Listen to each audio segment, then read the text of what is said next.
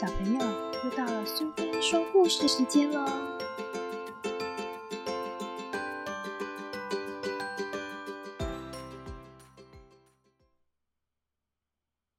今天我们要讲的故事是《小个子婆婆结冰了》，作者是贝利埃，绘者是埃伊，译者是陈思颖，由维博文化所出版。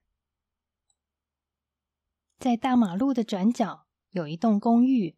一楼住着一位个子娇小的老婆婆。每一天，老婆婆都会出门买东西，因为商店在大马路的另一边，所以她一定要过马路才买得到。可是老婆婆年纪大了，她走路走得很慢，大马路上来来往往的车子让她觉得好害怕。小个子婆婆总是会鼓起勇气，抓住好心路人的手。出发过马路喽！要过马路喽！不意外的，那些被他抓住手的路人，通常都是很惊讶。不过，大多时候，路人会和善的对他微笑。但是今天却……喂，你这老太婆干什么？你昏头了吗？小个子婆婆吓了好一大跳。好没礼貌的人啊！何必这么凶呢？穿灰西装的男人急匆匆的穿越马路，小个子婆婆则被留在人行道上。我怎么了？为什么动不了啊？灰西装男人凶巴巴的态度，把小个子婆婆吓得变成一尊懊恼又难过的雕像。又过了好几个小时，天就快黑了。小个子婆婆还是没有办法过马路去买东西，她一定要去买才行，却浑身动弹不得。她越来越害怕，如果她继续动弹不得下去，而永远留在这里，这该怎么办才好？爸爸带着放学的安安和米米走路回家，遇见小个子婆婆。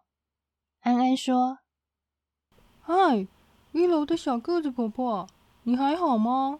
现在买东西好像有点晚了。小个子婆婆没有回答。他们走近之后，米米发现婆婆的样子跟平常不一样。爸爸，她看起来怪怪的，对不对？我们带她一起回家好不好？于是他们决定立即这么做。这些人啊，到底在干什么啊？我是人，又不是一袋马铃薯。他们抵达公寓之后，把小个子婆婆放在客厅中间。妈咪，你看我们在公寓楼下找到了谁？哎呀，婆婆，你还好吗？米米说：“没用。”他不会回答的。他看起来好像，嗯，结冰了。妈妈提议说：“我们去三楼找那位医生叔叔吧，他说不定有办法哦。”睡在沙发上的猫醒来，觉得这位陌生的客人很新奇，心里想着：“他的帽子看起来好舒服哦。”咪咪大叫：“喵咪，快下来！跳到不认识的婆婆头上是很没有礼貌的。”安安跑进厨房，拿出一些厨具，想保护小个子婆婆。安安说：“咪咪，快就定位！”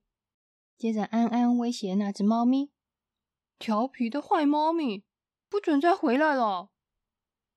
爸爸妈妈带着医生回来的时候。两个小孩正全神贯注的保护着婆婆。爸爸解释：“医生啊，他就在那里。他变成这样已经好几个小时了。”医生仔细检查小个子婆婆，说出他的意见：“他好像是惊吓过度，结果变成雕像。我从来没有碰过这种病例。”米咪提议。我们去找四楼的杜先生，请他来看看好不好？杜先生会施法术。杜先生在小个子婆婆身边撒了一圈种子，开始吟唱咒文。两个小孩不禁着迷了，也跟着跳起舞来。孩子们玩得很开心，但站在旁边的爸爸妈妈不太相信这样就能成功。他们跑去找住在五楼的医学院学生。医学院学生抱着一大叠课本过来。但是他也没有办法解除小个子婆婆的结冰状态，两个孩子失望极了。就在这时，住在顶楼的脱线邻居冲进了他们家。猜猜猜，发生什么事了？你们哦，有没有看到今天早上在大马路上发生的事情？邻居把小个子婆婆和穿灰色西装男人的事。一五一十告诉了大家，他说的正起劲，完全没注意到小个子婆婆就在他后面。然后在街上时，我就不知道那小个子婆婆发生了什么事。两个孩子走向小个子婆婆，婆婆，我们知道你为什么会结冻了，自己过马路真的很可怕，又很危险。我们以后可以陪你一起买东西，这样你就不会遇到讨厌的人了。再说啊，邻居本来就应该要守望相助。这几句温暖的话感动了小个子婆婆，一滴泪珠从她的眼角滑了下来，让大家都吃了一惊。咪咪大喊：“妈咪，你看，婆婆很伤心耶！”安安反驳：“笨蛋，他才不伤心呢！你看，他正在笑。”慢慢的小个子婆婆开始解冻了，恢复了原状。过了一会儿，老婆婆害羞的小声说：“谢谢你们啊！”听到这句话，大家都雀跃的欢呼起来。安安问：“对了，婆婆，你叫什么名字啊？”我叫玛丽露，不过既然我们以后会天天见面，你们可以喊我玛丽婆婆。那天晚上，玛丽婆婆和她的邻居好友在屋顶办了一场小型同乐会。今晚他们要好好的庆祝一番。